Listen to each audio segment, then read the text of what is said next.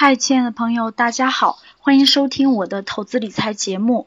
那听完了前面关于格局商学院的黄春春老师关于九个商的解读，那相信大家一定有一些关于孩子教育的问题想要咨询黄老师。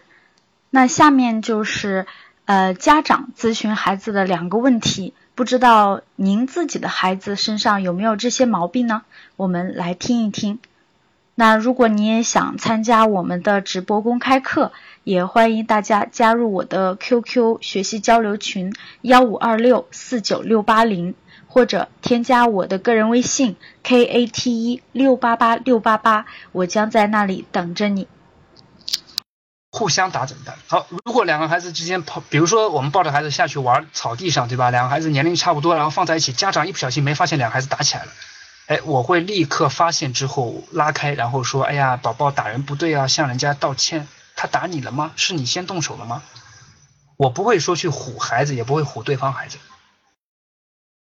我会尽量跟他说：“我说，宝宝打人是不对的啊，不可以打人家小哥哥、小姐姐、小弟弟、小妹妹哦。”我会提前跟他说这些事儿，然后因为孩子肯定会动手，动手之后立刻先道歉。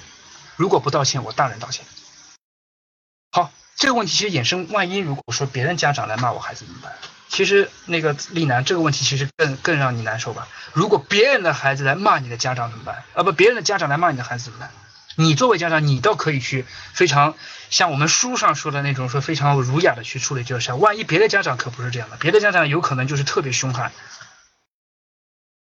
是吧？曹丽楠，如果是这样的话，曹丽楠能力躲咱就躲，没能力躲咱还躲。咱不用，因为当着孩子面，咱总不可能跟对方家长吵起来，是吧？所以曹林楠知道为什么我要狂健身，并且我狂练邹市明拳击了吧？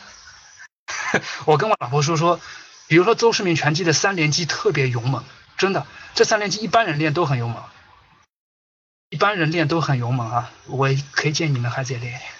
孩子如果戴一副小拳击手套，啪啪啪四连击，那声音出来的话，一般孩子都害怕。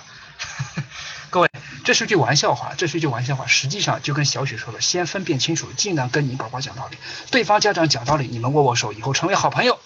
如果对方家长不讲道理，咱躲一躲，尽量不要跟对方有冲突。如果说就是你们普通两个成年人，没有孩子在场，遇到一些问题的话，你该爷们儿该爷们儿，该不爷们儿，大丈夫能伸能屈，那是你自己的事儿。